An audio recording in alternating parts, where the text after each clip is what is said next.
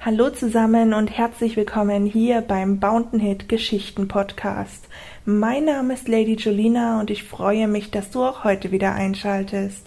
In der heutigen Folge lautet die Geschichte Bestrafung mit der Peitsche geschrieben von Andy und gefunden auf sexgeschichten.tv. Ich würde mich freuen, wenn du den Podcast kostenlos abonnierst, ein paar Sternchen da lässt und vielleicht auch meinen Blog unter der Webseite www.bound-n-hit.com besuchst. Wir fangen jetzt auch schon direkt an, dass ich dich nicht mit meinem Geschwätzel langweile. Noch immer glaubten seine Frau und seine Töchter, dass sie zu einer Silvesterfeier auf einem alten Landgut unterwegs waren. Der Maibach schnurrte fast unhörbar vor sich hin, so dass man deutlich das Gezanke der beiden Mädchen auf dem Rücksitz hören konnte.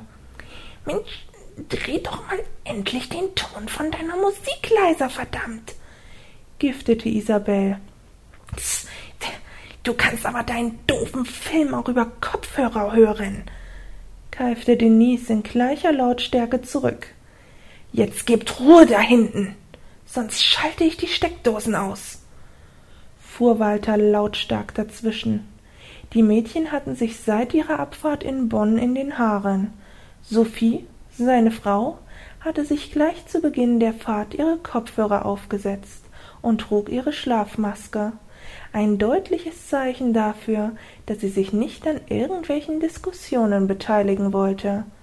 Nachdem ihm die Mädchen einmal für die Drohung, den Strom abzuschalten, ausgelacht hatten, war bei nächster Gelegenheit ein Zentralschalter für alle elektronischen Verbraucher im Fond des Wagens angebracht worden.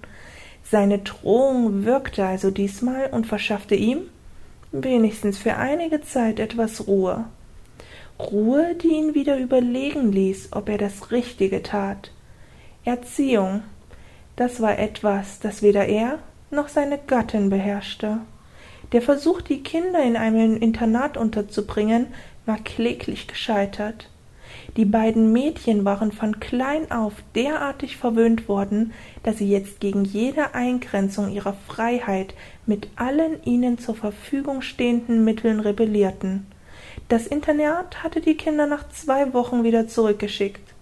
Sophie, die es selbst seit ihren Kindheitstagen an gewohnt war, jeden Wunsch erfüllt zu bekommen, fand darin nichts Verwerfliches. Sie lebte seit Jahren das Leben einer gelangweilten Ehefrau aus besten Kreisen, besuchte Wohltätigkeitstombolas und Kaffeekränzchen und setzte sich mit ihrer Familie nur dann auseinander, wenn es unbedingt nötig war. Umso erstaunter war sie, als ihr Mann gestern darauf bestanden hatte, dass sie alle zusammen auf diese Silvesterfeier mitkämen.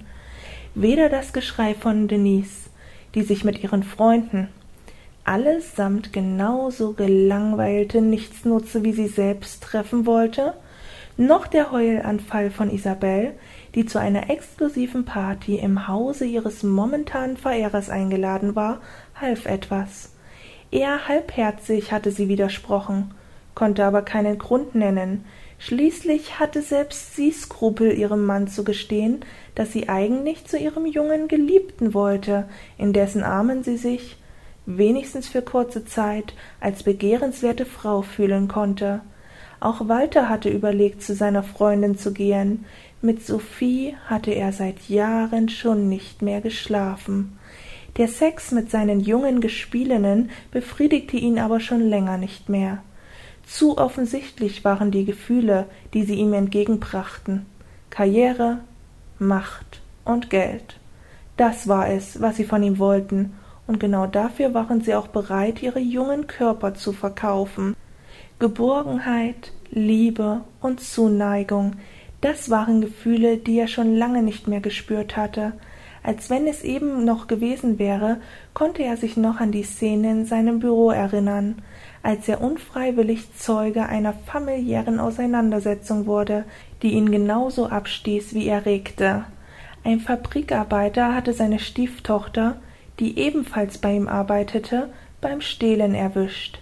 Er zeigte den Diebstahl sofort beim Vorarbeiter an, der, den Statuten gemäß, die junge Dame, sie mochte gerade achtzehn Jahre alt sein, sofort entließ. Der Vater nahm sie an die Hand und sprach bei seiner Sekretärin für einen Termin bei ihm vor. Da er sich immer um die Belange seiner Mitarbeiter kümmerte, gab er ihnen einen Termin. An diesem Tag hatte er aber erst um achtzehn Uhr Zeit, also lange nach Feierabend. Trotzdem saßen die beiden schweigend vor seinem Büro, als er von seinen geschäftlichen Besprechungen zurückkam. Das Mädchen saß schweigend und mit gesenktem Kopf neben ihrem Vater. Kommen Sie doch herein, Herr Steibel.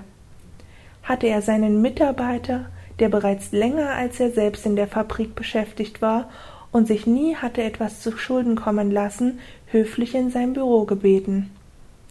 Was kann ich für Sie tun? Meine Stieftochter hat heute einen Fehler gemacht, begann er, sichtlich verlegen.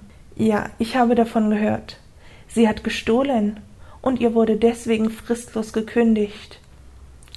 So leid es mir tut, ich fürchte, da kann ich nichts mehr für Sie tun, antwortete Walter, ohne zu zögern. Schließlich hatte er sich schon etwas Ähnliches gedacht. Aber wir haben den Diebstahl selbst angezeigt, die gestohlenen Handschuhe wieder zurückgebracht. Und meine Stieftochter bereut ihre Tat, hat ihren Fehler eingesehen und ist bereit, die Strafe zu ertragen, antwortete Herr Steibel mit leiser, aber fester Stimme. Ja, deswegen haben wir auch von einer Strafanzeige abgesehen, gab Walter zu bedenken, obwohl er selbst wusste, dass er solche Personalien lieber im stillen und ohne zu viel öffentliches Interesse erledigte. Meine Tochter braucht dringend diese Arbeitsstelle. Und gleich wie ihre Entscheidung ausfallen wird, so sollen sie sehen, dass sie die Strafe erhält, die einer Diebin zusteht. Mit diesen Worten stand er auf, zog seine Stieftochter auf die Beine und stellte sie an die Wand. Ehe Walter ihn davon abhalten konnte, hatte er mit einem Ruck das geblümte Kleid vom Körper des Mädchens gerissen. Beim Anblick des vor Furcht zitternden, leise schluchzenden Mädchens bekam Walter einen trockenen Hals. Er wollte dem Geschehen entrüstet Einhalt gebieten, konnte aber gleichzeitig nicht den Blick von dem völlig schutzlos ausgelieferten, entblößten Mädchenkörpers wenden. Der Vater zog eine Peitsche aus seiner Arbeitstasche. Diese Peitsche hatte an ihrem Ende eine Verbreiterung, so dass das zarte Fleisch des Mädchens nicht verunstaltet werden würde. Er stellte sich so neben die zitternde Gestalt, dass er Walter den Blick auf die Züchtigung nicht versperrte. Unerträglich schien die Spannung vor dem ersten Schlag zu steigen. Der Vater fasste den Körper seiner Stieftochter an dem Beckenknochen und stellte sie so vor die Wand, dass sie eine gebückte Stellung einnehmen musste. Mit den Armen stützte sie sich ab, wobei ihre haarlosen Achselhöhlen ihre Verletzlichkeit noch unterstrichen. Nun strich er mit der Peitsche leicht über die Rundungen ihres kleinen, festen Hinterns. Walter schluckte trocken und merkte, wie sein Schwanz in der Hose pochte. Deutlich konnte er die steifen Brustwarzen auf dem kleinen, festen Busen sehen. Die Peitsche strich nun über die Innenseiten ihrer Schenkel und mit zwei kleinen, schnellen Schlägen zwang er sie, die Beine leicht zu spreizen. Gruppe hoch! herrschte er sie roh an. Sofort schob das Mädchen ihr Gesäß nach oben und präsentierte Walter so ihre herrliche Kehrseite. Es schien endlos zu dauern, bis Herr Steibel den erlösenden ersten Schlag ausführen wollte. Als er die Peitsche mit einem scharfen, pfeifenden Geräusch durch die Luft fahren ließ, zuckte nicht nur das Mädchen, auch Walter ruckte sichtlich zusammen. Deutlich hatte er bemerkt, wie die Kleine ihr ungeschütztes Poloch zusammenkniff. Dann kam der erlösende erste Schlag. Nicht besonders fest, gerade so kräftig, dass sich die Haut unter ihm rötete, aber ihm folgten weitere, wohlplatzierte Streiche, die an ihrer Heftigkeit nur immer noch gesteigert wurden. Immer wieder unterbrach Herr Steibel seine Bestrafung, um die Stellung des Mädchens zu korrigieren. Gruppe hoch! erscholl es immer wieder. Walter musste zugeben, dass er das Schauspiel genoss. Seine Augen blitzten verräterisch auf, wenn der zarte, nun schon kräftig gerötete Mädchenarsch in Erwartung auf einen Schlag zuckte und zugleich die Aufforderung Gruppe hoch folgte. Die Kleine war tapfer, zwar liefen ihr die Tränen über die Wangen, aber bei dem Schlägen schrie sie nicht laut, sondern gab nur ein dumpfes Stöhnen von sich. Umdrehen! Das Kommando des Vaters kam für Walter unverhofft. Was hatte er nur mit dem Mädchen vor? Längst war er so erregt, dass er sogar dafür bezahlt hätte, das frivole Schauspiel weiter verfolgen zu dürfen. Über den Tisch! Von der derben Stimme angetrieben, legte sich das Mädchen rücklings über den aufgeräumten Schreibtisch. Das tränenfeuchte, gerötete Gesicht war jetzt zum Anfassen nah vor ihm. Deutlich konnte er die dunkelroten kleinen Brustwarzen auf den festen Mädchenbrüsten erkennen, schweißnass vor Schmerz und Erregung. Sein Blick klickt weiter über den flachen Bauch bis hin zur blank rasierten und fast obszön vorgereckten Scham, wieder vor die rote über dem Bauch bis hin zur blank rasierten und fast obszön vorgereckten Scham, wieder vor die Rute zwischen die Schenkel und trieb sie auseinander. Der Anblick des rosigen Spalts machte Walter fast wahnsinnig.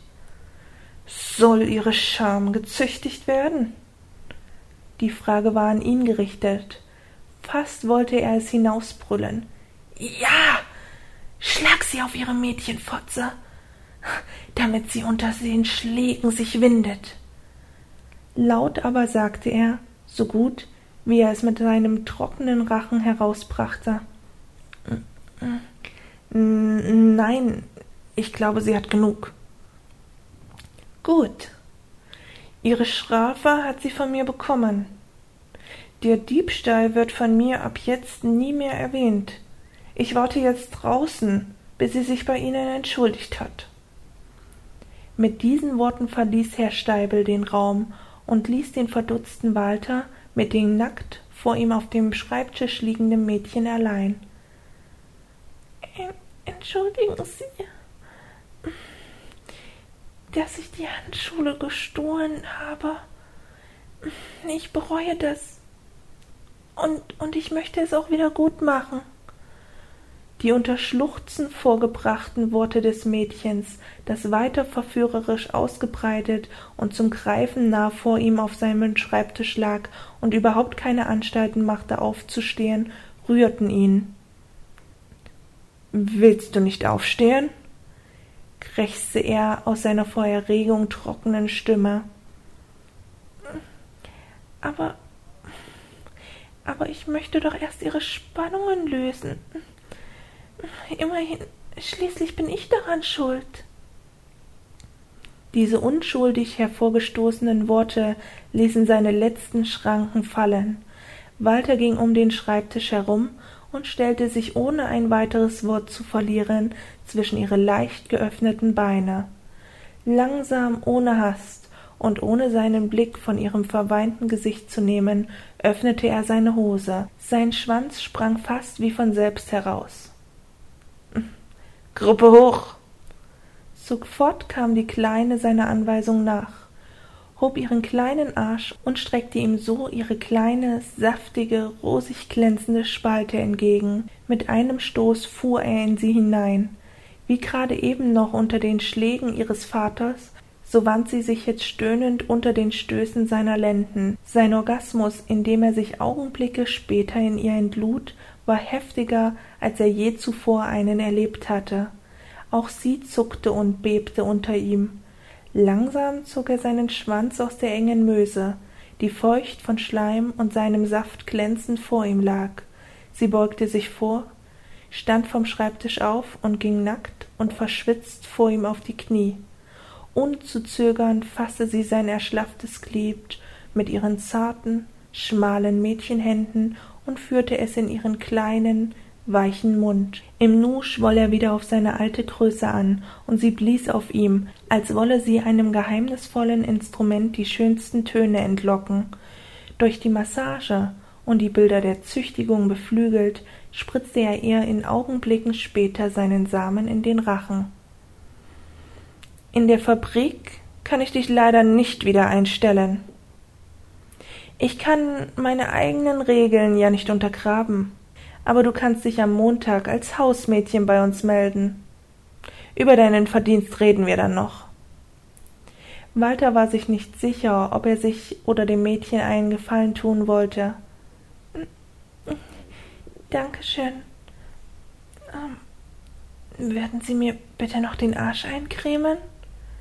Sie zog eine Salbentube aus ihrer Handtasche und hielt sie ihm bittend hin. Er konnte nicht anders, öffnete die Tube und gab einen großen Strang auf seine Hand.